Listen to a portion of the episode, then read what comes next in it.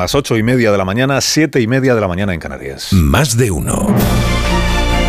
Alsina en Onda Cero. Dirección de sonido, Fran Montes. Producción, María Jesús Moreno, Marisol Parada y Alicia Eras.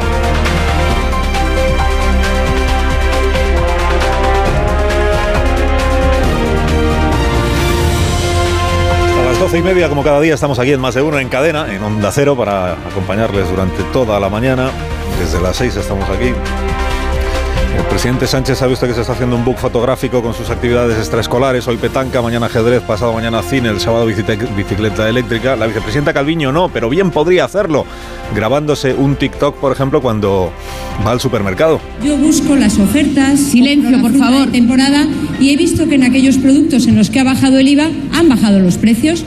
Está haciendo Calviño la competencia al de Facua, va a los supermercados a mirar cuáles son los precios. Ada Colau. Ada Colau ha suspendido las relaciones de Barcelona con Israel por el trato a los palestinos y por su cuenta, sin contar con el pleno del ayuntamiento, un poco como Pedro Sánchez lo del Sáhara Occidental. El mundo en vilo ante la respuesta del primer ministro Netanyahu, al que ha enviado Ada Colau una carta ultimátum. En todo caso, ha dicho la alcaldesa que tranquilos los barceloneses, que esto no afecta a la ciudadanía, que solo afecta a la alcaldía. O sea, que los barceloneses podéis seguir manteniendo relaciones con los israelíes, que es, solo ella, la que ya no tiene relación. Bueno, en los periódicos el solo es sí, pues sigue siendo el, el asunto sobre el que más se escribe. El Independiente cita fuentes judiciales esta mañana para este título que impacta.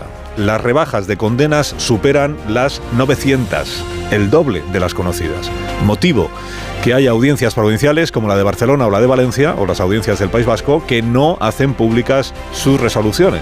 Por tanto, hay rebajas de penas de las que no hemos tenido noticia. Hasta 900 es el cálculo que hacen las fuentes que cita el Independiente. El país ha anunciado hoy la nueva hoja de ruta política. Apartada de la negociación, la ministra Job asumen el encargo Félix Bolaños, que estará aquí dentro de media hora, y María Jesús Montero. Asumen el encargo de negociar con los grupos parlamentarios, con los socios parlamentarios y con Podemos, naturalmente, la contrarreforma de la ley del solo sí es sí. El país a esto lo llama la salida al abismo quizá un poco hiperbólico el, título. Del, la vanguardia también cuenta que, eh, además de estos dos nuevos negociadores, Bolaños y Montero, Montero María Jesús, está también Yolanda Díaz como negociadora. No se sabe si para que salga adelante la proposición del PSOE o para que no salga, pero en todo caso, para cuidar la coalición, que es el mantra que utiliza la vicepresidenta. Dirá usted, ¿y el, ¿y el PP que entra o no entra en la negociación? O sea, ¿cuentan o no cuentan con él? Pues mire, en su primera crónica informa el país de que los nuevos negociadores del gobierno ya están hablando con los socios, pero no con el PP. Porque sacar esto adelante con el PP sería muy incómodo. Pero en la segunda crónica, en el mismo periódico, dicen que hay cambio de estrategia del PSOE y que se abren a hablar con el Partido Popular. Pero dicen hablar que no negociar. Hablar. Hablar es, ¿qué tal, Alberto? ¿Cómo va todo? Bien, Pedro, bien. Humilla, hundiéndote. Pero no se sabe entonces de qué va la conversación porque no es una negociación. En el mundo lo ven de esta manera. Mire, dice, Moncloa llama a Esquerra y a Bildu para aislar a Podemos. Moncloa cuenta con Esquerra o intenta contar con Bildu y con Esquerra para aislar a Podemos. Y Podemos intenta contar con Bildu y con Esquerra para frenar al Partido Socialista. Esto es, ¿a quién quieres más? ¿A quién quieres más, Rufián? ¿A quién quieres más, señora de Bildu? Editorial del Mundo, la ministra Job desnuda la responsabilidad del presidente Sánchez por la intervención de ayer en el Congreso de los Diputados, que en casi todos los medios es elogiada la intervención de la, de la ministra, o por lo menos mejor vista que la del presidente. En la razón, en la razón es Pedro Sánchez al que intenta aislar el Palacio de la Moncloa. El Palacio de la Moncloa intenta aislar a Sánchez de la presión del PSOE para que rompa con Podemos. Claro, dado que la Moncloa es Pedro Sánchez, que el PSOE es Pedro Sánchez y que el gobierno de coalición es Pedro Sánchez, el título podría haber sido Sánchez intenta aislar a Sánchez de la presión de Sánchez para que rompa con Sánchez. El español cuenta hoy que es Podemos quien busca que sus ministras, las de Podemos, sean destituidas. Y que así lo ven en el Partido Socialista, dicen. Las faltas de respeto a las que se han llegado y que estén negociando con los demás grupos por su cuenta y en contra de lo que plantea el PSOE, lleva a dirigentes socialistas a decir que en realidad la coalición ya no existe, que es una ficción. También dice el español que se descarta que Sánchez destituya a nadie en su gobierno, a ninguna ministra, ni ministro ni nada. Hay bastante coincidencia en que la ministra Job ha sido elegida como fusible en toda esta crisis. Fusible o escudo para Sánchez, que es como lo llama hoy el diario 20 Minutos. Opinadores esta mañana. Eh, Luz Sánchez Mellado en el país se declara harta de ver cómo los partidos del gobierno se zurran. Dice, estoy hasta, hasta las tetas, dice Luz. Eh, exijo a quienes han errado que pidan disculpas y arreglen esta chapuza. Daniel Gascón escribe que ha quedado retratado el populismo de Podemos, pero que lo más asombroso de todo es que el PSOE se presente como un actor ajeno a la ley que pretende reformar. La operación, dice Daniel, se parece a separar la clara y, la yema del huevo, pero después de haber hecho la tortilla. Eh, Martí Blanc, en el Confidencial o en la Vanguardia, no recuerdo, en la Vanguardia, dice es que escribe en los dos sitios. Dice, el gobierno no se romperá, pero acabará hecho unos zorros. Nada normal, nada anormal en una coalición que ya está camino de unas elecciones. Claro, hay que interpretar un guion para la ruptura. ¿no? Leire Iglesias en El Mundo dice, cuando la ministra Jobs entrega el papel de mártir, hay que rendirse a la empatía, porque mejor es eso que lavarse las manos. La razón reprueba esta mañana, por cierto, al diputado del PP, Echaniz, por haberle gritado ayer al presidente Sánchez, estás muerto. Dice la razón, y con razón, que es un exabrupto e impresentable lo de este diputado. A veces va con lo de los trenes que no caben en lo que no, que no habrían cabido en, los túneles. Los dos cargos que han sido relevados, uno en Adif y otro en Renfe, en realidad tenían previsto ya su relevo antes de que sucediera todo esto. Uno porque se jubila y el otro porque lo recolocan en la propia empresa. Por eso a veces dice que todo esto es un sainete. Pero la sorpresa ayer fue con la que abre hoy la Nueva España. Transportes cambia de versión y dice ahora que los trenes eran muy pequeños. No muy grandes, no, muy, muy pequeños. No los túneles, no, los trenes muy pequeños. El secretario general de Infraestructura, señor Flores, lo contó ayer en una reunión del grupo de trabajo. Nunca ha habido un problema de trenes grandes, nunca. Lo quiero dejar muy claro. El problema era de que los trenes salían más pequeños de los actuales. Nunca ha habido un problema de trenes grandes. El problema es que los trenes habrían salido más pequeños que los actuales. O sea, que aplicando las normas lo que salían eran trenes más pequeños que los que ahora están circulando en esas mismas, en esas mismas vías. Se han extremado ahora las precauciones de la distancia y no sé qué, que entonces se trata de encontrar una forma de que, o sea, que, que quepan los trenes en los túneles, pues parece lógico, pero si además pueden caber algunos viajeros dentro de los trenes, pues casi mejor. Este es un poco el nuevo planteamiento que se hace. ¿Y qué más? Lo de topar alquileres, orgullo de Yolanda Díaz, líder de la plataforma Topar, no parece que haya salido tampoco bien, dice hoy la vanguardia su apertura. El tope al alquiler redujo y encareció la oferta de pisos baratos. Es un estudio del centro de SADE que dice que el problema en realidad en nuestro mercado de alquiler está en lo limitado de ese mercado. O sea que hay poco piso en alquiler y entonces cuantas más condiciones hay, pues peor para los precios. Garamendi, el presidente de la COE, ya tiene contrato de alta dirección. Hasta ahora estaba de autónomo, con contrato mercantil. Dice el país, ha sido regularizado lo que no consigue la reforma laboral de Yolanda Díaz no lo consigue. Y García Egea Teodoro, el del PP, ¿se acuerda usted de él? Que declara hoy, dice, vuelvo al sector tecnológico al que pertenezco. Ha escrito un libro sobre criptomonedas y tiene ofertas de una empresa, unas cuantas empresas de ingeniería. Lo cuenta el país. La noticia eh, en realidad es que no va, a, repetir en las listas del PP, no sé si me explico. A que le queda lo que le queda de legislatura en la política.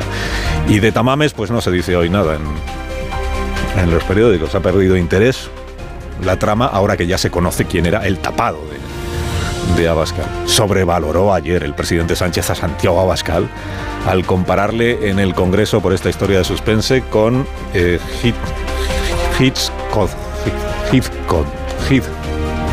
Hitchcock, como se diga. Esto de la moción de censura, usted es un maestro del suspense. Ni Hitchcock, ¿eh? Ni Hitchcock.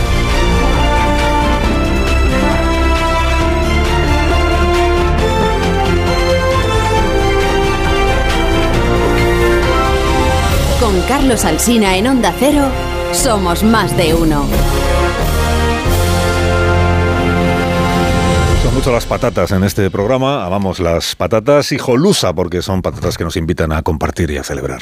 A ver esa foto, decir patata. ¡Hijolusa! Es que decir patata es decir hijolusa. Valde Picones, la huerta de Doña Rogelia, la granja de José Luis, patatas premium o patatas baby pat para microondas. Todas ellas de gran calidad. Patatas hijolusa. El reto de comer bien cada día.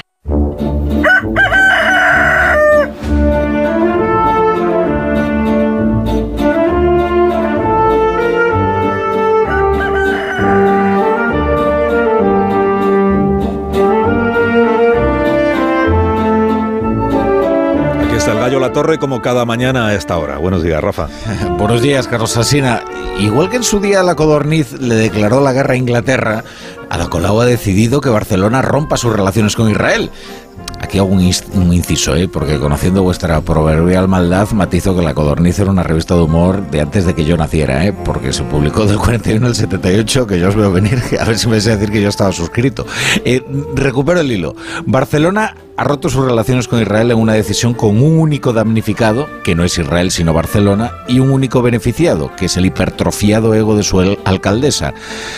Es una decisión bastante coherente, por cuanto la tradición política de Colau siempre ha gustado de difamar a Israel en particular y a los judíos en general apoyando diversos grupos pro boicot. La decisión es también muy interesante por su procedimiento, porque la tomó sin siquiera llevarla al pleno del ayuntamiento.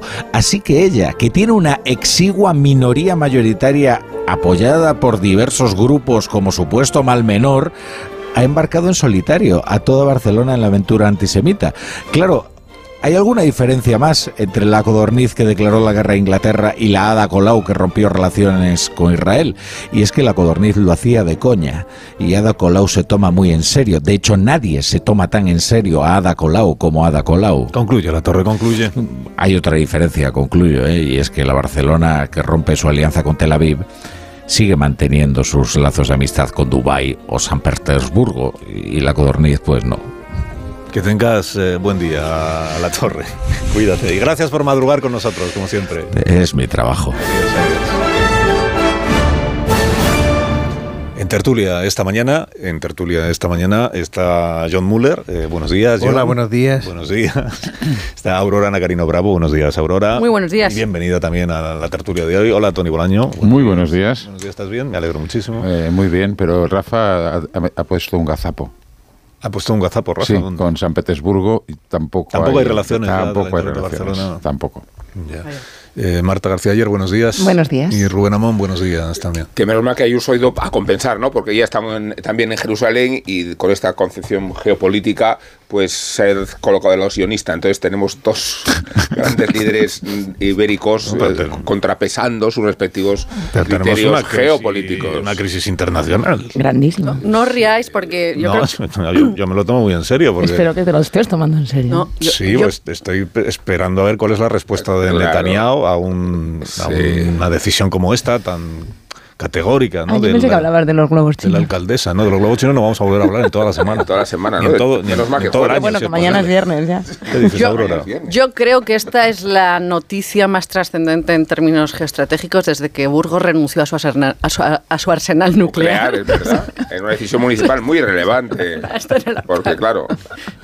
Sí, alcalde socialista ahí en ese caso, ¿no? Sí. Yo temo de todas partes, para que veáis que cuando nos ponemos en serio a trabajar por, por el orden internacional, pues tenemos recursos. De todas maneras, la señora Colau... lo mejor de eso que dicen las crónicas de, ayer y hoy sobre... Dice, no, la decisión la ha tomado ella, ella sola, eh, sin pasar por el pleno del ayuntamiento. La Situation Room. Para, eh, para no generar un debate. En el, pero vamos a ver si de eso se trata, ¿no? O sea, existe un pleno del ayuntamiento para que se debatan las cosas relevantes. No, es exactamente así. No, la llevó al pleno del ayuntamiento porque iba a perder la, la, la propuesta, pero de todas maneras la señora Dacolau yo creo que necesita un cursillo acelerado de, política israelí porque si Barcelona rompe relaciones pues con, Tel Aviv, lo, lógico sería que la carta se la enviara al alcalde de Tel Aviv. Primer problema, claro, el, señor, el alcalde que se llama Ron Hulday, hmm. es laborista y es firme opositor a Netanyahu. Entonces, claro, se le iba al garete todo, todo su tingladillo. Y luego cabría recordar que el hermanamiento con Tel Aviv no fue solo con Tel Aviv. Cuando lo firmó Pascual Maragall, eh, fue con Tel Aviv, Gaza y Barcelona. Con lo cual, en fin, eh, esto se llama medida, pues eso, no sé muy bien con qué objetivo. ¿eh? Ayer decían algunas crónicas, no, para conseguir el voto de la comunidad magrebí en, en, las próximas municipales, hombre. Un poco sofisticado, ¿no? Sí, sí, porque además me sorprendió, porque claro, los marroquíes son proisraelíes, con lo cual no sé si a lo mejor eran los paquis o los sig, no sé si... Sí, el Luego que el objetivo Barça irá tiene por que ahí. jugar contra el Maccabi, eh, tarde o temprano. O sea Oye, que... por cierto, ayer el, ayer el Real Madrid ganó, ¿eh? Eh. De todas maneras, mucho cachondeíto. eh, No, no, yo lo decía en Bueno, serio, pero ¿eh? Yo lo que ha decía hablado muy en de serio. La amenaza nuclear de Burgos eh, es la que dice mucho cuidado, ¿no? No, lo que quiero decir es que.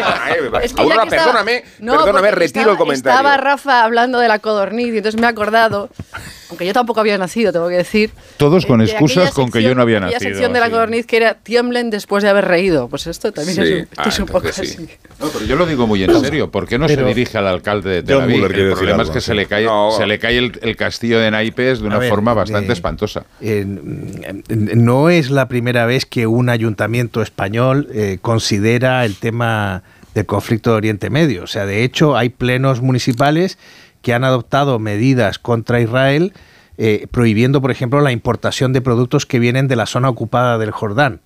Eh, y esto ha sido una cuestión que en Israel, al gobierno israelí le ha preocupado mucho, que proliferen los ayuntamientos que adoptan declaraciones de sus plenos, no como esta, que es un decreto de la alcaldesa, eh, precisamente denunciando el comercio con bienes producidos en los territorios ocupados. Con lo cual ahí sí efectivamente hay un problema que a Israel le preocupa, que es esa proliferación de declaraciones municipales, porque ese, el gobierno israelí considera que eso significa, es una manera de mm, extender el sentimiento antisemita eh, en España. Ahora, lo de la alcaldesa, como ha explicado Tony, es una cosa de, de- muy corto recorrido y absolutamente electoralista. Israel ha tenido gestos con, con, eh, algunos sectores que ahora están básicamente en Junts. Eh, incluso, por ejemplo, el libro Startup Israel se editó una edición catalana eh, que yo creo que estaba prologada por algunos elementos de lo que luego fue el separatismo más radical en el 2017. Eh, y esos gestos de Israel, bueno, ahora se ha visto que no han servido de mucho para evitar estas cosas, o a lo mejor sí han servido y por eso no se pudo llevar al Pleno Municipal esta, esta decisión de la alcaldesa. Junts, Junts iba a votar en contra, el PSC iba a votar en contra y me imagino que tanto Ciudadanos como Valens como Partido Popular, tres cuartos de lo mismo, no le salían los números y se sale por la tangente porque en estos momentos Colau, por cierto, gran defensora de los topes de los alquileres ¿eh? y en Barcelona han sido un fiasco bastante importante, pues necesita hablar de todo menos de Barcelona. Voy a hacer una pausa con vuestro permiso. Adelante. ¿Y si decimos que no? De pensé que al hablar de las buenas relaciones del nacionalismo y el independentismo con el gobierno de Israel ibais a recordar que Artur Mas, eh, siendo presidente, hizo un, viaje muy fructífero a Israel, Carlos Rovira, siendo... Hombre, perdona, perdona, siendo- Carlos Rovira se puso la corona de espinas siendo Sí, vicepresidente. de un gobierno del PSC, de un gobierno del PSC, siendo vicepresidente de un gobierno del PSC, de coalición. Viajó, pues eso, un gobierno del El tripartito. PSC con, el- con Esquerra Con Maragall delante. con iniciativa. Con Maragall delante lo puso. 13 minutos, un- eh, una pausa y a la vuelta os pregunto eh, cómo veis el asunto este de la negociación parlamentaria para la proposición de ley del solo sí es sí. Eh, recordando que a las 9 empieza un pleno parlamentario, hoy toca la ley de bienestar animal, que es otro asunto en el que también hay un eh, choque, discrepancia, como usted lo quiera llamar, entre Podemos y el Partido Socialista. Más de uno en Onda Cero. Carlos Alsina. Más de uno en Onda Cero.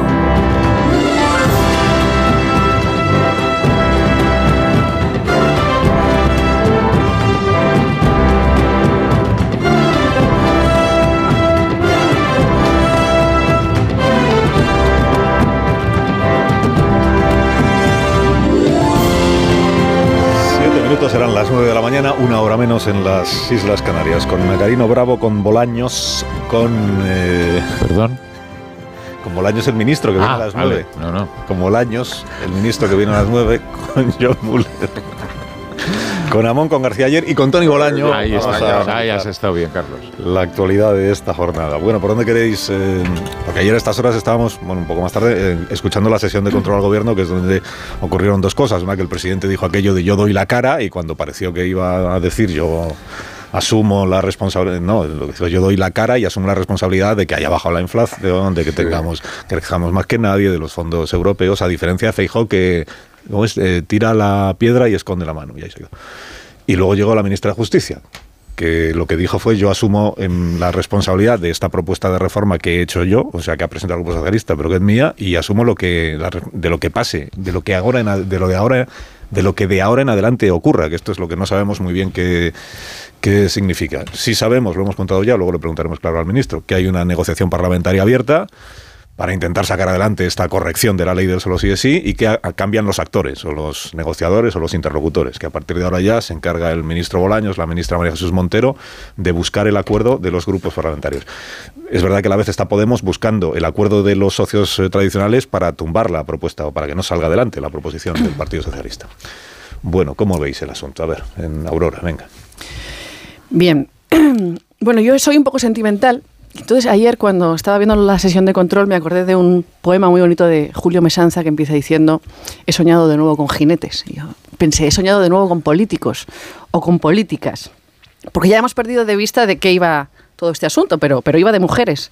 Así que yo hoy quiero hablar de, mujeres, concretamente de dos, porque ayer en el Congreso hubo dos mujeres que nos permitieron eh, ver política allí por primera vez en mucho tiempo. Creo que estamos tan acostumbrados a que el Parlamento sea en los días buenos un teatro y en los días malos eh, un circo, que cuando de repente allí vemos política nos impresiona. Y a mí hubo algo ayer que me, que me impresionó mucho de lo que, em, de lo que vi. Y me refiero al careo que hubo entre la diputada del PP, Marga Proens, y la ministra Job. Eh, bueno, si Proens hubiera estado sola en su escaño, casi podríamos decir que había sido un duelo de western. Pero la única que estaba sola en, en su sillón azul era la ministra Job. Eh, no estaba ninguno de los ministros responsables de esta ley, no estaba el presidente del gobierno, que como dice mi amigo Gascón, eh, no dejó ni el bolso. Eh, bueno, quizá nada de lo que se dijo ayer en el Congreso fue tan elocuente como, como esa ausencia, ¿no? que explica mejor que mil tertulias y que mil columnas de opinión quién es Pedro Sánchez y cuánto le importan las mujeres. Bueno, creo que Proens sepultó a Job en verdades y Job, que no estaba en el Consejo de Ministros que aprobó la ley ni en el Congreso cuando se votó, dijo que se sentía responsable y que aquello era indefendible. Y lo mejor de todo es que lo dijo de verdad. Mm. El semblante que tenía no era argumentario, no era tacticismo, no era teatro, no se imposta esa soledad, no, esas ganas de salir corriendo, eh, esas ganas de llorar. Era tan de verdad que casi querías salvarlo. Lo que pasa es que ya era demasiado tarde, ya no, no se la podía eh, salvar, porque como le dijo Proens, pues, yo había callado cuando Sánchez dijo eh, que la ley era un hito feminista, había callado cuando la secretaria de Estado se rió de las víctimas, había callado cuando el gobierno insultó a las compañeras em, de la judicatura llamando las fachas con toga, eh, había callado cuando Pachi López había dicho eso de que había que dar un toque a los jueces. Así que creo que no se puede salvar a Job, pero a mí me gustaría darle las gracias a ella y a Proens, porque ayer en el Congreso vimos eh, política de nuevo, con su verdad, con su crudeza, con, bueno, con su miseria también. Y la semana pasada yo me fui de, aquí con mal cuerpo cuando, cuando entrevistamos a, Pablo Echenique, porque vino aquí a soltar esa sarta de mentiras con esa conciencia inconmovible. Así que ayer eh, ver ese debate de verdad en el Congreso me reconcilió un poco con, con mis instituciones y con, y con mi Parlamento. Es que en este mismo contexto, solo una pequeña intervención. Eh, creo que jugando con el asumo en primera persona de Sánchez, lo que hizo Sánchez ayer fue asumir en tercera persona. Asumir en tercera persona convirtiendo a Pilar Job en la responsable que no es y sacrificándola para ofrecer a esta crisis alguna salida que demuestre el grado de autocrítica que el gobierno hace, no en nombre de su promotor, sino en nombre de la ministra que nada tiene que ver con el asunto. Y a mí también me impresionó mucho la, la ternura de la escena y el compungimiento de la ministra obligada a defender lo que ella no defendió, pero constreñida a representar un papel sacrificial en esta crisis, porque necesita esta crisis un golpe de efecto que salve más o menos la cara de Sánchez. Pero sin embargo fue evolucionando a lo largo del día el discurso de, de Job. Eh, la crudeza con la que asumió y reconoció y dijo la responsabilidad presente y la futura, que parecía insinuar que efectivamente estaba poniendo su cargo a disposición de sin vamos esa sensación dio y, luego estuvo toda la mañana en un maratón de entrevistas, pues no sé si le conté cuatro o cinco que estuvo dando, porque efectivamente el presidente dijo que voy a dar la cara, pero ya os mando a la ministra que va en mi nombre. Em, y, fue, y fue transitando hacia, hacia una loa a la ley que acababa de decir que tenía errores muy graves. A lo largo del día cambió el tema, cambió el foco hacia todo aquello de la ley que le hacía sentir orgullosa, que es verdad que hay muchas cosas muy buenas en esa ley. No sé si, si hay una restricción. tiene una explicación el cambio de tono de la ministra a lo largo de la mañana de ayer. ¿Algún, to algún, toquecito le darían. Ayer, bueno, a ver, eso, eso, eso puede ser, o puede ser que a, a, medida que vas moviendo los músculos van apareciendo, pero lo interesante de lo que habéis comentado, me parece a mí, es que en definitiva las personas, eh, bueno, aparte de que tenemos sentimientos, que es obvio, hay una restricción que es nuestro conocimiento de las cosas. Y qué duda cabe de que Job sabe de derecho. Y, en, y hay un momento en el que in, indefectiblemente tuvo que de alguna manera admitir que el que estaba enfrente criticándole tenía razón. La pausa. ¿Me dejáis? Y enseguida recibimos al... Sí, Tony, enseguida recibimos al ministro de, de la presidencia, eh, Félix Bolaños. Hago una pausa ahora porque si no, luego no me la vais a dejar hacer. Ahora mismo continuamos. Más de uno en Onda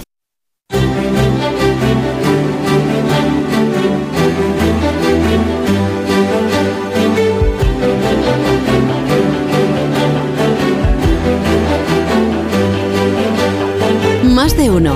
Onda Cero. Carlos Alsina.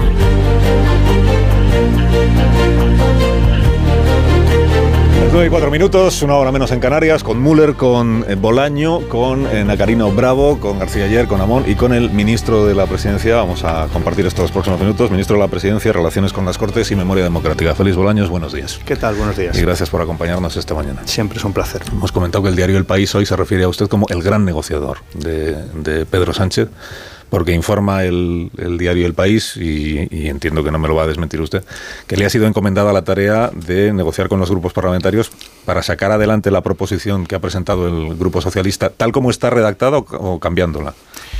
Esa es mi tarea, negociar con los grupos parlamentarios las, eh, iniciativas que lleva a cabo el gobierno.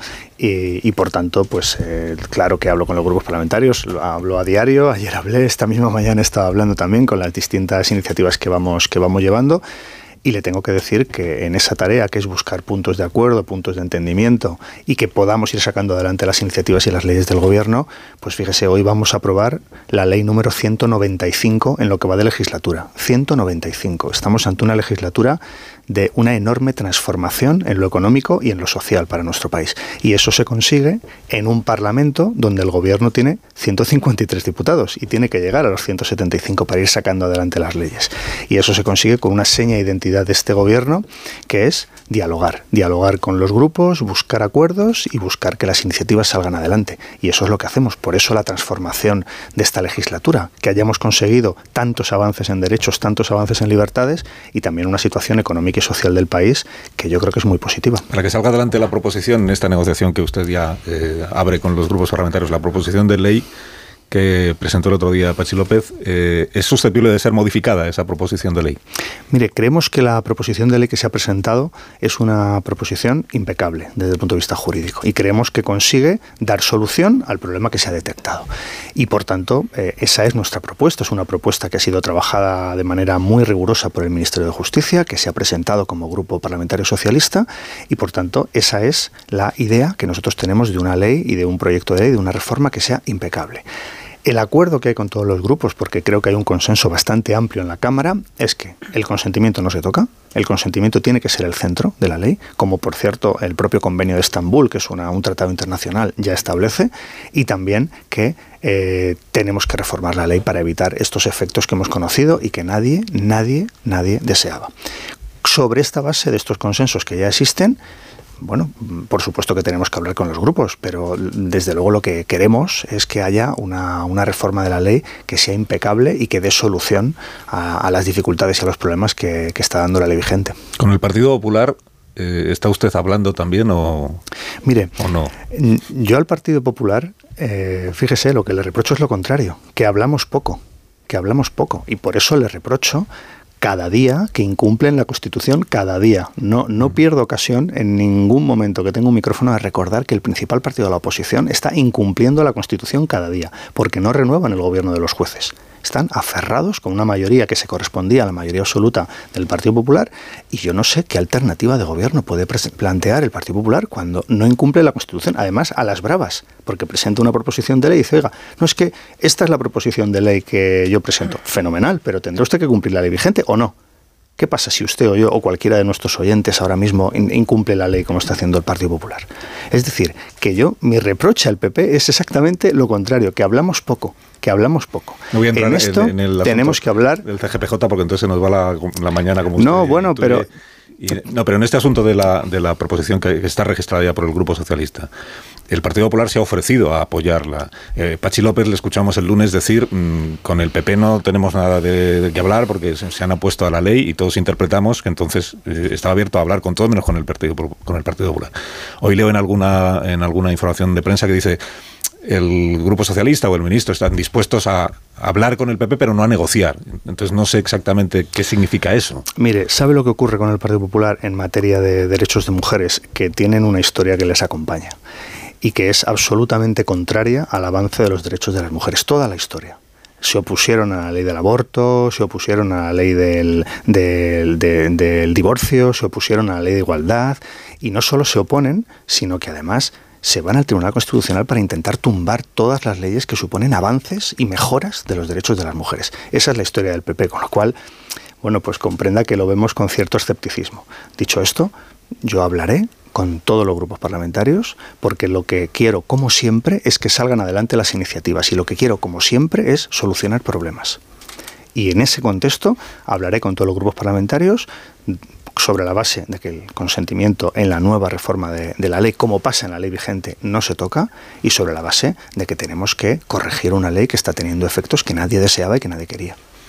Una ley que no cayó del cielo, una ley que hizo el Consejo de Ministros, que aprobó el Consejo de Ministros primero y que luego tuvo la tramitación parlamentaria correspondiente. Una ley eh, que tuvo una tramitación completa, en tanto a nivel de gobierno como a nivel parlamentario. ¿Usted tiene algo de lo que disculparse ante la sociedad como miembro que es de un gobierno que lleva cuatro meses sorprendiéndose de que su ley dice lo que dice su ley?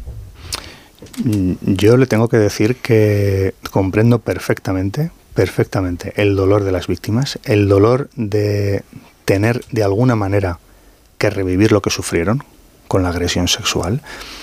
Y por tanto, mm, a mí me parece que lo que tenemos que hacer, sobre todo con las víctimas, pero también con la sociedad española en general, es con mucha humildad corregir la ley y solucionar el problema que hemos detectado. ¿Pero por qué les cuesta tanto decir la culpa de lo que ha pasado es nuestra? Porque hemos hecho una reforma penal que al parecer ha tenido consecuencias que no fueron capaces ustedes mismos de, ver, aunque ahora parece que son evidentes las, consecuencias. ¿Por qué les cuesta tanto decir lo hicimos mal? Nadie lo vio. No, bueno, vamos a ver, yo creo que, en ese ejercicio de humildad que le estoy diciendo, cuando estamos diciendo que vamos a corregir la ley, es que evidentemente la ley ha tenido eh, efectos que nadie vio, pero nadie. Ninguno de los doscientos y pico diputados que votaron la ley, nadie en la tramitación. Es decir, por supuesto que nadie quería rebajar penas. Y por eso este es uno de los elementos fundamentales también de la reforma y también le digo que forma parte del consenso muy amplio en la Cámara, porque ya le digo, yo hablo con los grupos parlamentarios y sé lo que piensan. Tenemos que agravar las penas de las agresiones sexuales. Porque las han abaratado. Bueno, porque hubo porque hubo una nueva, eh, digamos, una nueva modalidad en la que se desapareció el abuso, se incluyó con la agresión y por tanto hubo una modificación en el, en el cuadro de penas. Dicho esto, visto cuál ha sido la aplicación, porque también estamos ante una cuestión, no están interpretando la ley de la misma manera eh, distintos tribunales. Hay tribunales que están revisando y hay tribunales que no están revisando las penas. Y hay el mismo tribunal que en unos casos revisa y en otros no revisa.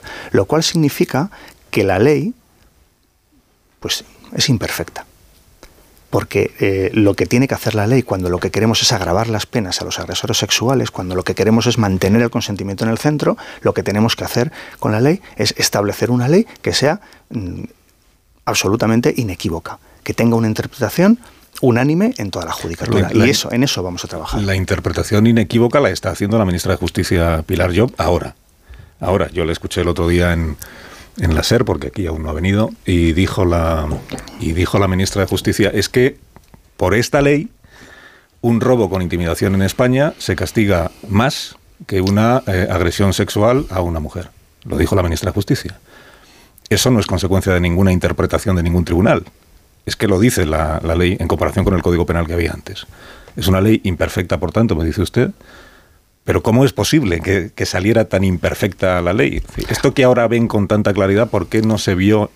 Porque no, insisto, cuando ustedes están ahora diciendo, eh, se trata de, que, de evitar que en el futuro un violador sea castigado menos de lo que habría sido castigado con el Código Penal anterior, es admitir que ustedes han modificado el Código Penal a la baja. ¿Cómo es posible que el Consejo de Ministros y luego el Parlamento apruebe a la baja un Código Penal sin darse cuenta? Mire, en la ley, y creo que también es importante señalarlo, porque está siendo tal la polémica respecto a esta ley que nos está impidiendo ver los aspectos muy positivos que tiene la ley, muy positivos. Es una ley que es pionera en el mundo no solo por lo que le digo del consentimiento, sino porque refuerza y mucho la protección de las mujeres para cuando sufren una agresión sexual. También en la prevención, en la reparación, en la asistencia, también se castiga más duramente con delitos y con reproche penal algunos comportamientos que antes no lo habían, algo eh, bueno, pues eh, lamentablemente tan habitual como la difusión de imágenes íntimas, como la sumisión química de mujeres para agredirlas sexualmente.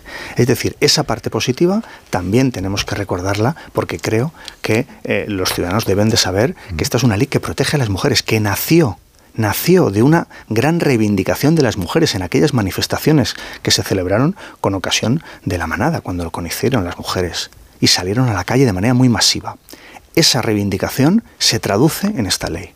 Y claro que hemos visto ahora que está teniendo efectos que nadie esperaba. Claro que sí. Pero ¿cómo, Por es, eso, con, ¿cómo es posible que nadie los esperara si los efectos están en la ley? Bueno, si, las rebajas de las penas mínimas están en la ley.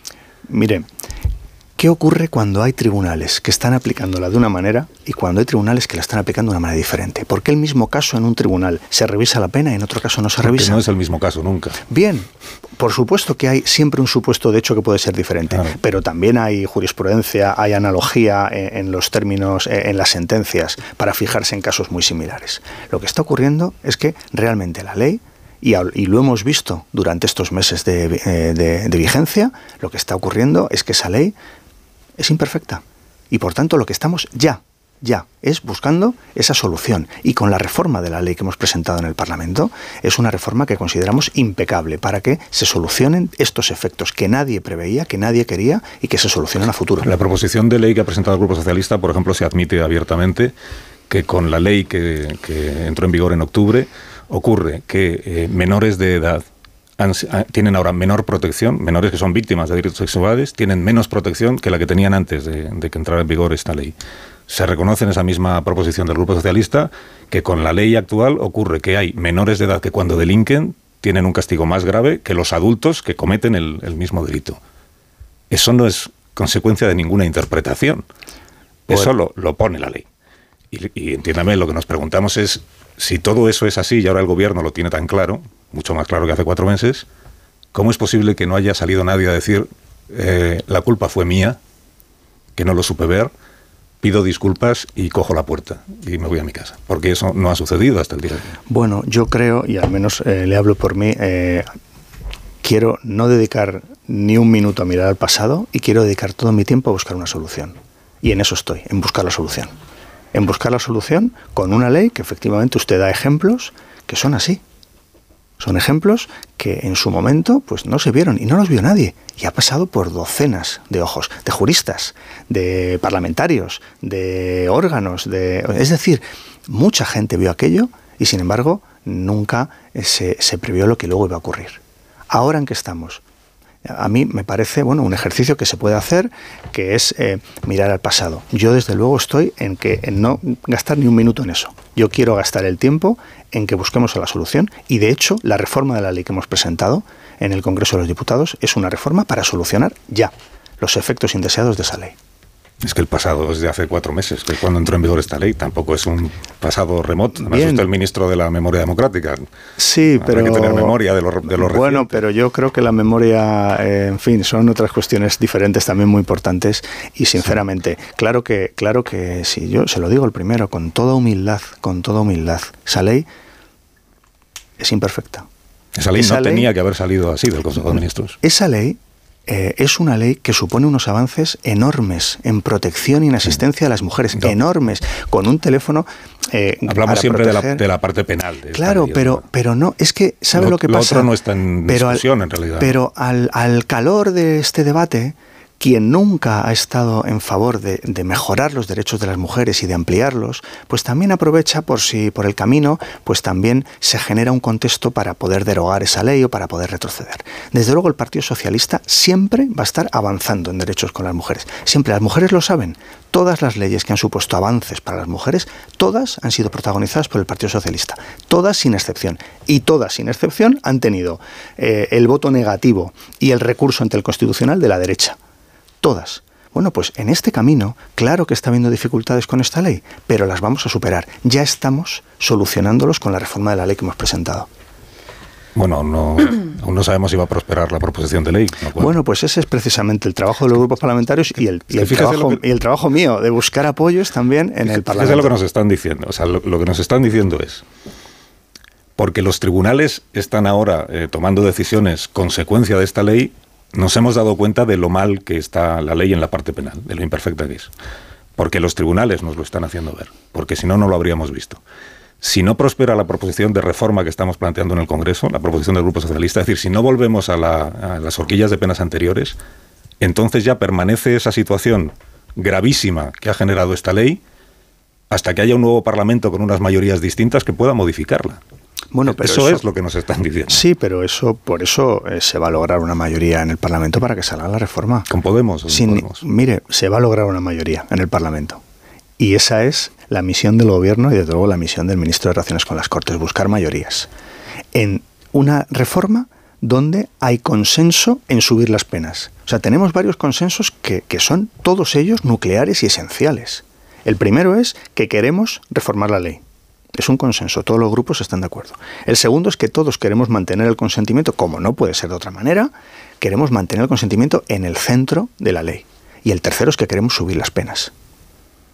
Con esos consensos no me cabe ninguna duda, seremos capaces de construir una mayoría en el Parlamento para modificar ¿y entonces en qué discrepan Podemos y ustedes? Bueno, pues ha habido distintos documentos que nos hemos intercambiado durante las últimas semanas eh, y yo creo que estamos hablando de cuestiones técnicas, porque los grandes acuerdos políticos es que se reforma la ley, que las penas han de ser superiores para los agresores sexuales y que el consentimiento se queda en el centro de la ley penal, en la ley vigente y en la ley futura con esos consensos tenemos que construir una mayoría parlamentaria que sin duda lo haremos. Entonces, cosas más sobre esta cuestión que, quiero preguntarle también por otras cosas. Eh, hoy cuenta el Independiente que en realidad no son 460, creo que llevamos casos de rebajas de pena, sino que estamos en realidad en 900 porque hay audiencias provinciales que no facilitan estas informaciones, que cuando se produce una rebaja de pena simplemente no lo comunican a la opinión pública y que por tanto hay mm, casos de los que no tenemos noticia, pero que sí conocen quienes están en esas audiencias y tribunales que fuentes judiciales elevan el dato a 900. Eh, ¿A usted esto le, consta? ¿El gobierno tiene esta información o no? Un solo caso hubiera sido mucho. Y un solo caso hubiera justificado que eh, reformemos la ley para mejorarla. Por tanto, no es cuestión del número, si han sido más o menos, eh, que son datos que tiene el Consejo General del Poder Judicial, ese órgano que el Partido Popular no renueva. Son, la cuestión es que un único caso, un único caso, justificaría que reformemos la ley para mejorarla. Pero el gobierno no tiene, eh, los tiene el Consejo General del Poder Judicial y el gobierno se los pide para saber cómo va el, asunto. El Consejo General del Poder Judicial es quien tiene eh, esos datos, pero es verdad que hay órganos judiciales que los eh, entregan y los facilitan con más rapidez que otros y por tanto pues esos datos pues parece que no están actualizados al día, digamos. Pero ya le digo, no es cuestión de número. Un solo caso es suficiente para que corrijamos la ley y para que la mejoremos. Cuando la ministra Job dijo ayer esta frase que estuvimos aquí intentando interpretar qué, significaba o qué quería decir, esto de que se hace responsable de lo que pueda pasar, eh, ¿usted sabe a qué se refiere? Bueno, yo, me hago responsable de la proposición de reforma que he presentado y me hago responsable de lo que pueda pasar. Bueno, no, no, sabe. no soy yo quien tengo que interpretar las palabras de, mi compañera, ¿no? de la ministra Pilar Job. Pero desde luego esa es una propuesta que hemos trabajado en el gobierno, que desde luego es una propuesta en la que eh, evidentemente el liderazgo ha sido el Ministerio de Justicia, que es quien tiene la competencia para modificar el Código Penal, y ahora es una propuesta del Grupo Parlamentario Socialista, que ya le digo, tenemos que eh, buscar acuerdos dentro del Parlamento para reformar una ley que claramente ha tenido efectos que nadie desea. desea. ¿Cree usted que Pablo Iglesias está trabajando en contra del gobierno de coalición? Bueno, eh, creo que no, porque Pablo Iglesias pertenece a un partido que forma parte del gobierno de coalición. Y el gobierno de coalición, permítame que le diga, eh, ¿se acuerda usted eh, cuando se constituyó este gobierno de coalición, en enero del 20, unos meses antes de la pandemia?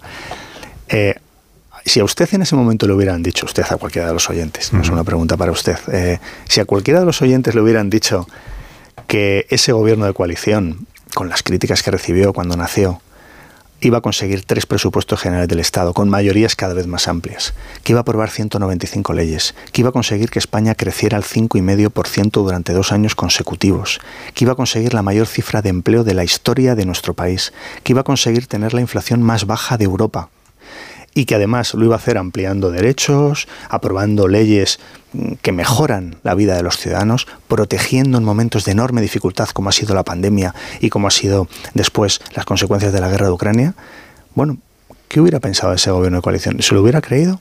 Bueno, pues lo hemos conseguido. Este gobierno de coalición, este gobierno de coalición está consiguiendo algo que es conseguir que, que nuestro país esté manteniendo unas cifras económicas, unas cifras de empleo y unas cifras también en igualdad que son de las mejores de Europa. Y por tanto yo creo que el trabajo de coalición, desde luego yo, defiendo el, trabajo que hemos hecho en los últimos años eh, con el gobierno de coalición, además manteniendo la estabilidad.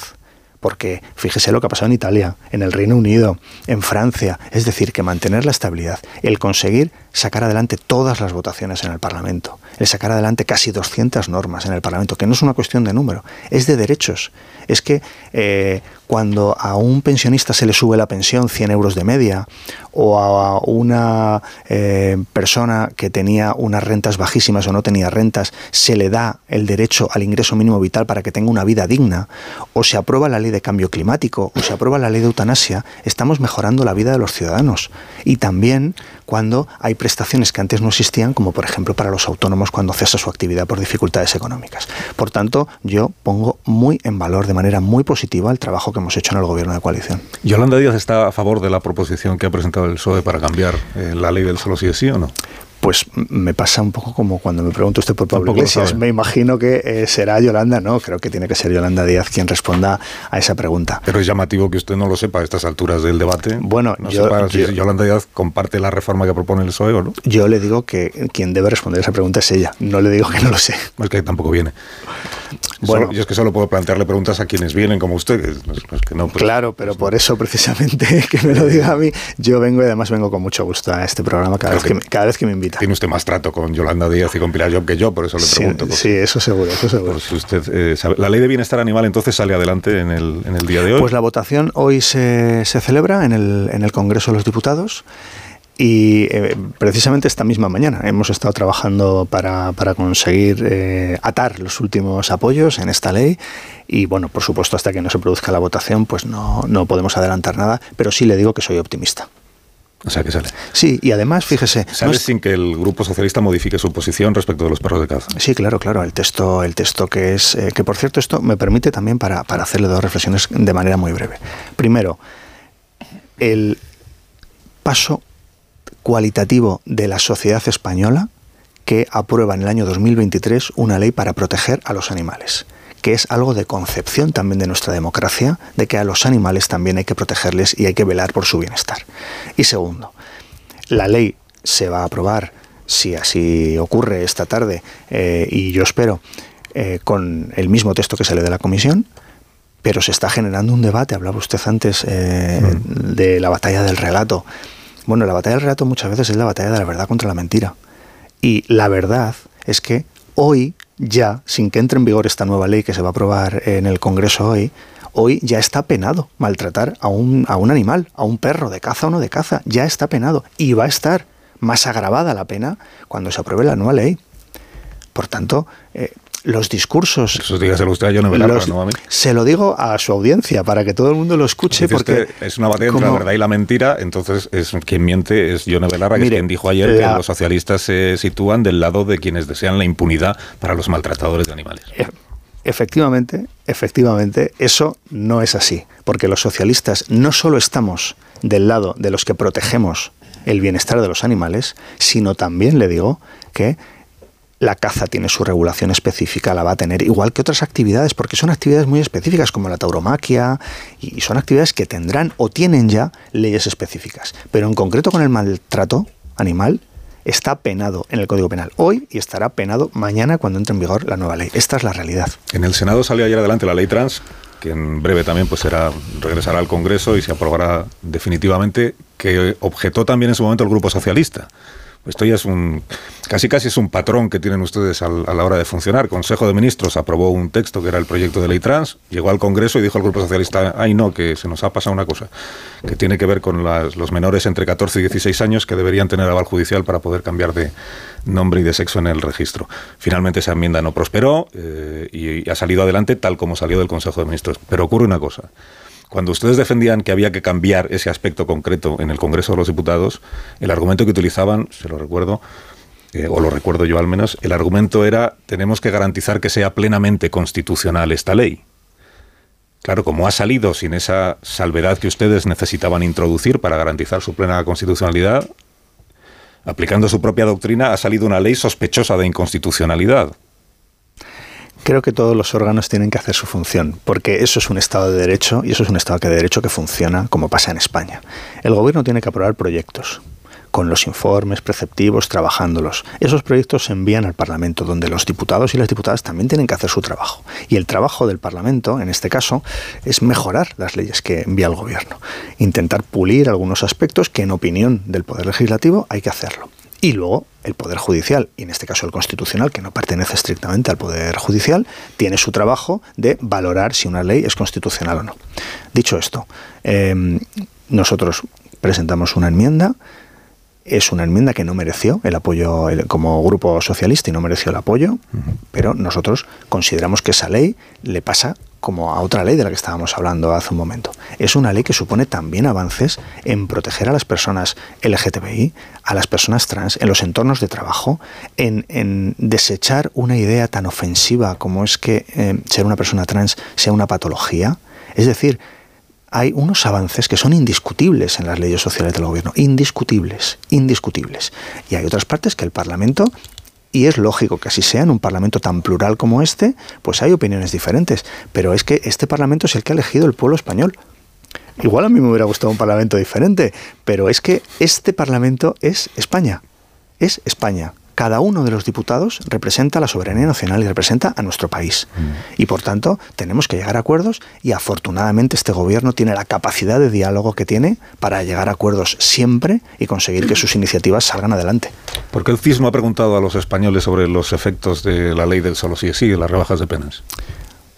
Pues mire, el CIS también hace su trabajo y también son ellos y los funcionarios que pertenecen a este organismo los que establecen cuáles son las preguntas que llevan en sus cuestionarios y que preguntan a la ciudadanía.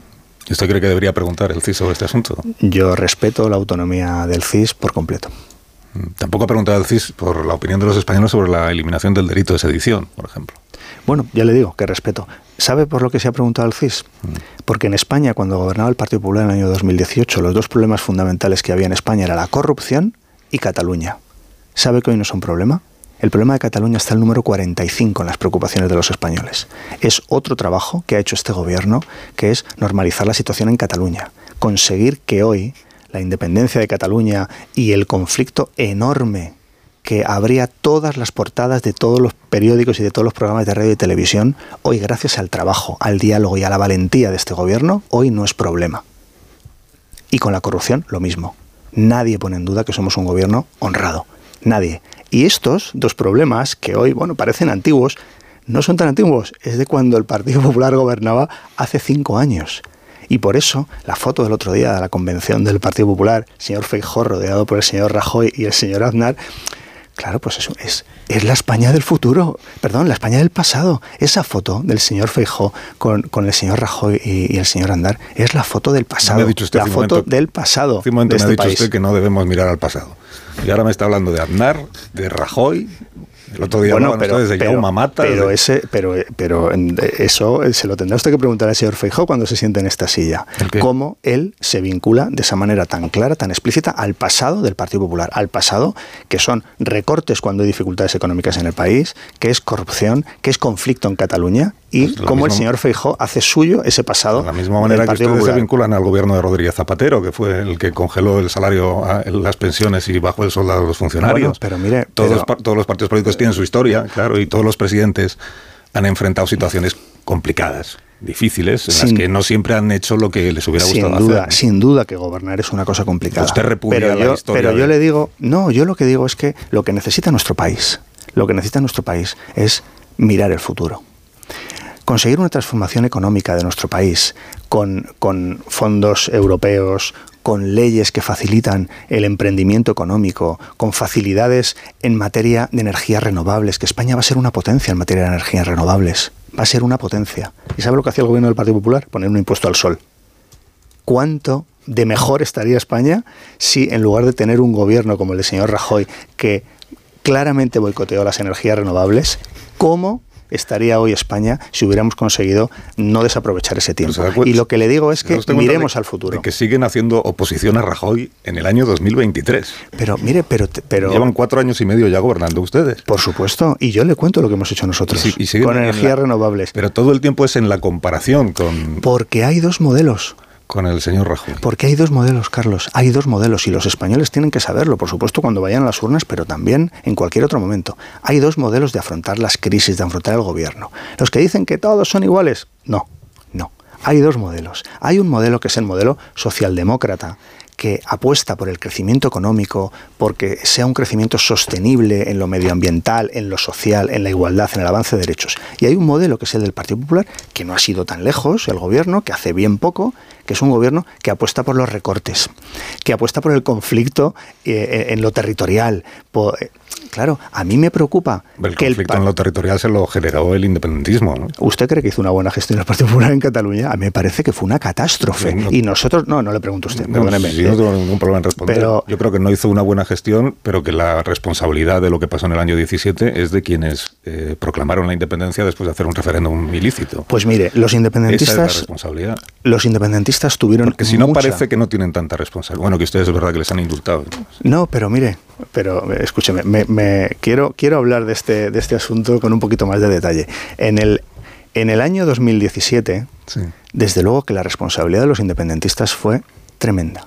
Primero, porque llevaron al precipicio a Cataluña. Y segundo, porque lo primero que tiene que hacer un responsable político es garantizar la convivencia en su país y en su territorio. Lo primero. Y lo que hicieron fue precisamente quebrar esa convivencia.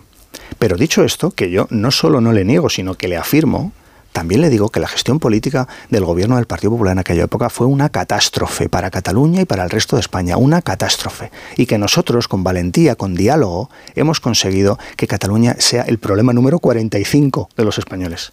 45, que era el primero. Y lo hemos hecho, y lo hemos hecho con políticas, de verdad, valientes, con ambición, para intentar solucionar un problema pero- que tenía España y que hoy no tiene. Y es que- gracias a este gobierno. Que tampoco quiero convertir esto en No, podemos-. Yo lo que digo, lo que digo, y lo digo para este tema y para todos los demás, es que las circunstancias siempre cambian. Entonces, es muy.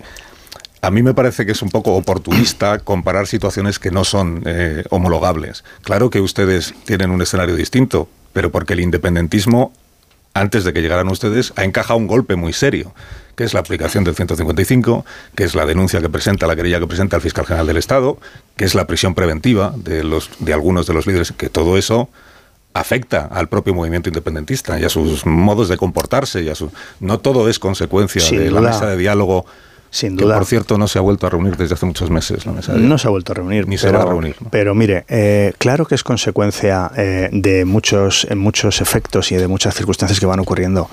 Pero oiga, no nos quite mérito. También es consecuencia de las políticas de este gobierno. También es consecuencia de una política de diálogo, de desinflamar el conflicto, de mirar a la Cataluña del futuro. Es que la Cataluña del pasado era la de la división, la del enfrentamiento, la de las empresas huyendo despavoridas de Cataluña. Y la Cataluña del presente y del futuro es la Cataluña de los grandes acuerdos, la Cataluña de las oportunidades en lo económico, la Cataluña en la que los diferentes se sientan y llegan a acuerdos, acuerdos transversales, como el acuerdo de los presupuestos generales del Estado. Un líder de la oposición, Salvadorilla, que llega a acuerdos con el presidente del gobierno de Cataluña, siendo el líder de la oposición. ¿Se imagina un líder de la oposición en España que llegara a acuerdos con el gobierno?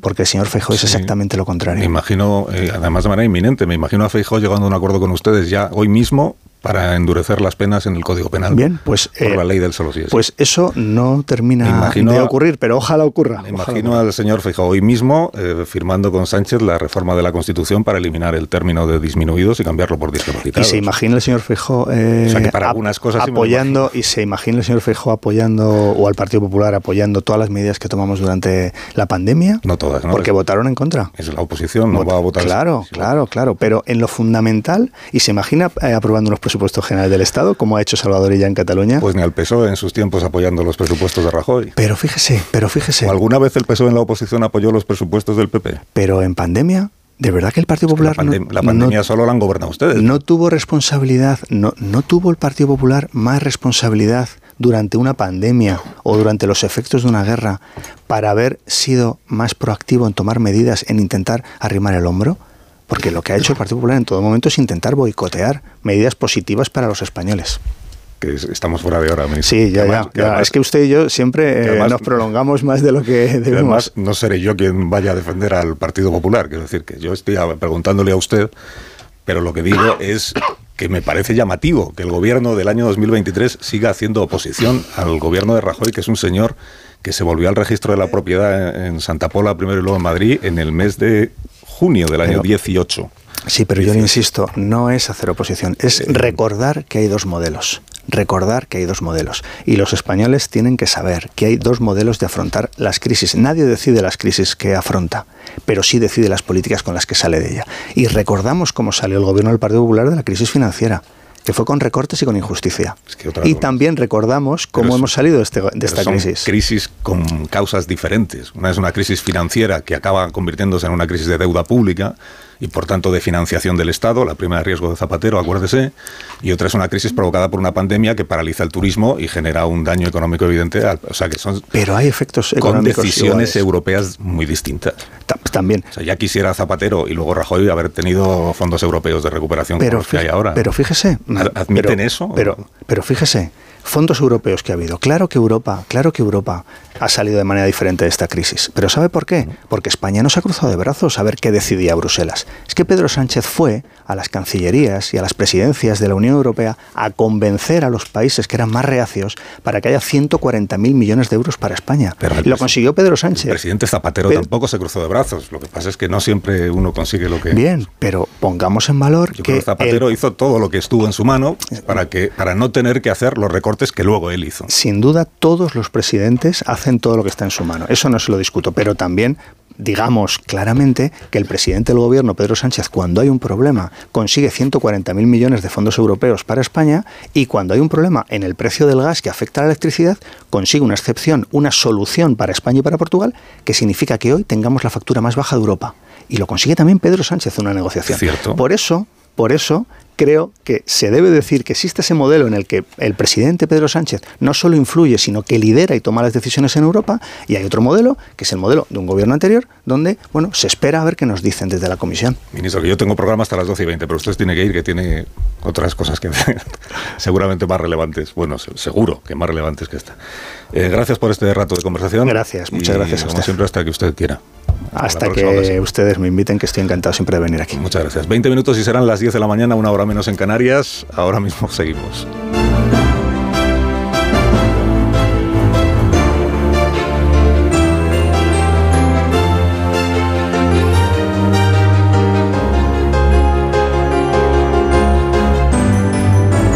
Más de uno. Onda Cero. Carlos Alsí.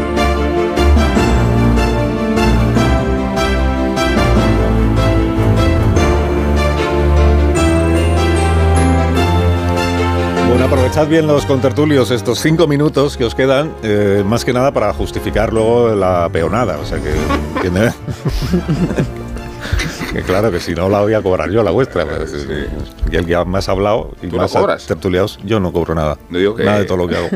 todo es Pasas el cepillo de los Altruista, es así, Sí, Alsina. sí, no, digo, Carlos, pasas Así el cepillo. desprendido desde que empecé en Es esta un filántropo de las ondas. Pasas el cepillo entre los tertulianos, ¿no? No, el cepillo es en- no es aquí. El cepillo es, es en otra. Ah, es otro despacho. Es no, es en otro edificio de otra Evo Medio. Bueno, no es igual. Luego se lo explico. Entonces, eh, volviendo un poco a lo que nos contaba el, el ministro de la Presidencia. Bueno, por ir al asunto del día de hoy, que es lo de la ley de bienestar animal, interpreto que la ley va a salir adelante porque hay eh, votos suficientes para que salga. Luego ya veremos eh, cuál es la reacción de Podemos y de los perros, el asunto de los perros de caza y, todo lo demás.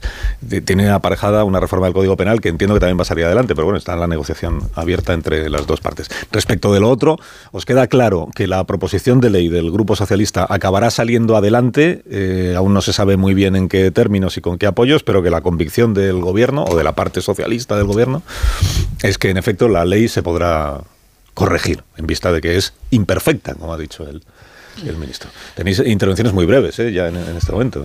¿Qui- ¿Quién quiere? Yo, yo, yo, yo, yo. yo. Bolaño. Bolaño. De Bolaños a Bolaño. Anda, Qué vamos a hablar todos. qué lindo. Tengo que reconoceros que me he preguntado encima, ¿eh? también te lo digo, pero bueno. A ver, a mí lo que más me ha sorprendido es que el ministro diga que la ley es imperfecta, que la propuesta de reforma es impecable jurídicamente y después de una ley imperfecta y, y- y reforma impecable jurídicamente, pues me- se me han puesto los pelos como escarpias. Y claro, o sea, si esta ley era eh, eh, imperfecta, lo que sorprende es que nadie haya movido pieza hasta ahora y el ministro de Relaciones con las Cortes, que es el que tiene que velar por la digamos la calidad de lo que se va a la- de lo que se lleva al Congreso y se aprueba en el Congreso pues eh, haya estado desaparecido lo cual me indica que la señora Pilar Job se ha convertido en un sufible en, un eh, fusible. Porque ayer la señora Job más parecía que iba al matadero que realmente a defender una ley porque la cara era todo un poema. Y claro, a, a santo de qué ahora la ministra, que siempre ha dicho que ella no estaba, entrevista del País del martes, yo cuando se aprobó esta ley no estaba, ahora asume toda la responsabilidad. Me da, Carlos, que esa crisis de gobierno no nata que siempre está dando por ahí, a lo mejor es quirúrgica, pero a lo mejor alguno pilla una operación a corazón abierto por el camino. Que además iba a ser ya, ¿no? La crisis Bueno, de en teoría tenía que haber sido este fin de semana con todo el circo político que había, no era lo más adecuado. Hasta el martes yo te puedo decir que estaba previsto que fuera este fin de semana, pero claro, ahora cómo amplías esa posible eh, crisis de gobierno a otros miembros si la ley de la proposición de ley está en tramitación. Entonces, claro, eh, quedaría como todo muy raro, con lo cual... Aurora. A saber. Sí, eh, bueno, yo creo que el resumen un poco es, esta ley es cojonuda y es tan cojonuda que tenemos que volver a, la ley anterior, ¿no? Recuerda un poco aquella política keynesiana de hacer agujeros y tapar agujeros para resolver crisis. Y luego sigue sorprendiendo que insistan en esto de que nadie lo vio venir, no se podía saber. Hombre, había decenas de informes que avisaron eh, y de instituciones que avisaron de lo que podía pasar, desde el Consejo General del Poder Judicial al Consejo de Estado o la Fiscalía. Entonces, no es creíble. Ahora nos dicen que van a tomar medidas para solucionar ya, ha dicho ya, los efectos indeseados de la ley. Es mentira, porque eh, bueno, podrá en todo caso eh, solucionar eh, los problemas que haya con los delitos que se cometan a partir de la entrada en vigor de la reforma, pero no de las, de las situaciones que ya están viéndose revisadas a la luz de la, de la reforma actual. Luego, bueno, insisten que la ley tiene cosas muy buenas, pero es una ley que es puro relato. O sea, incluso aquellas cosas que se dicen que son buenas de la ley, eh, eh, es puro relato, porque es una ley sin, dotación presupuestaria. Es una ley que no aporta medios a los juzgados, es una ley que no aporta medios a los servicios sociales, y cuando uno pregunta en cualquier juzgado eh, de violencia sobre la mujer lo que hace falta para combatir efectivamente la, la violencia contra la mujer son recursos, que es justo lo que no pone eh, esta ley. Mm, Querría decir más cosas, pero como, Pero ya otro día, ¿no? Es que no hay tiempo. como tengo que cortarme, pues lo voy a dejar aquí. Es que no hay tiempo, porque Ignacio Rodríguez Burgos nos quiere contar cosas también, pero de la actualidad económica. Buenos días, Ignacio. Hola, muy buenos días. Pues mira, muy rápidamente, los inversores europeos miran hacia Alemania, miran más allá del Rin, miran su cesta de la compra. Y es que el gobierno alemán ha presentado hoy la inflación de enero. 8,7 repunta, repunta la inflación. Es la primera vez desde el año 48, desde 1948, que la Oficina de Estadística de Alemania llega tarde a la presentación de la inflación. Por primera vez desde el 48 se ha retrasado esta publicación y claro, huele a chamusquina. Eh, 8,7% en la inflación en Alemania mete más presión al Banco Central Europeo con los tipos de interés, mientras aquí en España ya sabemos que la vicepresidenta Calviño encuentra ofertas y rebajas en los productos de la cesta de la compra en la alimentación. Esto cuando la OCDE también encuentra que España es el país donde las rentas familiares más se han rebajado desde la COVID. Con este prólogo, las bolsas marchan en verde, la española sube un 0,55%, en especial Celnes y Ferrovial. Mafre gana un 16% menos y sigue la polémica sobre los trenes de Cantabria y los ceses. En política sabéis que hay mucho chivo expiatorio. No sé si la ley de protección animal ha tenido en cuenta a este animal. Pues. eh, La protección del chivo expiatorio es muy importante en política. Tampoco lo he mirado. Pero la protección de todos los animales es muy importante en política. Soy yo aquí. Adiós, Ignacio. Hasta luego. Hasta mañana. De todos, sí, sí, sí, de Tony, sí, de todos. Te has dado por. Ah. Es muy importante. Digo, sí, sí, es que ha dado- se ha dado por aludido. No, no, las cobayas. No, yo no estoy en política, pero animales en política, no, como ¿a quiénes animal. te digo. refieres? Como animal me refiero. Así que, Ahí puedes poner una como celebras San Antón. Bueno, ¿a quién indultas esta mañana? Pues no voy a indultar a Ramón Tamames, no lo voy a indultar porque ya lo hice, ¿Por pero sí voy a indultar a sus coetáneos, víctimas como son de un ataque gerontofóbico que los convierte en ciudadanos de tercera fila y en sujetos marginales. Lo digo por el énfasis con que se cuestiona a Tamames por la edad y porque 89 años se consideran impropios de conducirse en la vida civil, menos aún para convertirse en presidente del gobierno. A esta sociedad ni le gustan los viejos ni le gusta la decadencia, por eso tenemos a los ancianos en las residencias o solos en casa y por la misma razón se concede tanta relevancia a la efebocracia. Qué jóvenes y qué guapos son nuestros políticos y qué incómodos son estos ancianos que caminan con torpeza y que por lo visto no disponen de sus condiciones mentales ni de su capacidad de decisión. Papá, no lo hagas, le dice Feijó a Tamames. Hemos convenido que a Tamames lo ven involucrado en la moción, engañándolo como a un niño, y hemos concluido que un vejestorio de 90 años no puede desempeñarse en una tribuna de oradores, a no ser que se llame Klingutribot y tenga un magnum en la palma de la mano. O sea que toleramos a los viejos si no lo parecen, si escalan el Everest o si atraviesan los océanos a nado. No es paraíso para viejos, titulaba la novela de Cormac McCarthy, y no se refería a España, pero tanto vale para definir un país que receda a lo- los mayores cuando crece la esperanza de vida y cuando hay más jubilados que niños.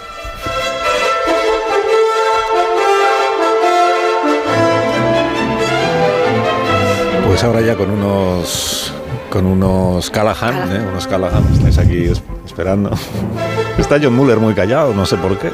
No he tenido ocasión de meter mucha baza, pero me llamó la atención la Ah. advertencia del ministro de que a los ya está penalizado ma- maltratar a los animales. Sí, ahora sí no vaya a ser que aparezca un discurso que diga que esta ley es la primera en la historia de Ah, España. Sí, también estaba ya eh, tipificado que estaba Consentimiento. eh, maltratar a las mujeres. Creo que Así tampoco. Eh, Marisol Parada, buenos días. Buenos, buenos días. Con los Callahan para que salgan con el zapato más cómodo del mundo. Porque Callahan Adaptation ya sabéis que tiene la mejor tecnología para caminar. Zapatos diseñados y fabricados en España por un equipo de artesanos y especialistas en la manufactura del calzado. Con el único objetivo de crear diseños cuyo sello de identidad es la óptima comodidad ligereza y bienestar del pie. Cuida la salud de tus pies con Callahan Adaptation. Tecnología, diseño y confort al mejor precio. A la venta en las mejores zapaterías y en callahan.es. Pues os deseo que tengáis un día verdaderamente magnífico. Adiós Aurora, hasta el próximo día. Adiós, Carlos. Adiós Tony Bolaño. Hasta luego. Bolaño. Adiós, Adiós, Carlos. Müller. Adiós. Adiós. eh, Marta García ayer hasta mañana. Adiós, adiós. Amón Rubén hasta mañana. Presente. Adiós, que tengáis todos un buen día. Enseguida contamos las noticias de esta hora.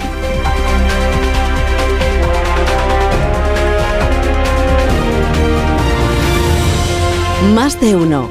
En Onda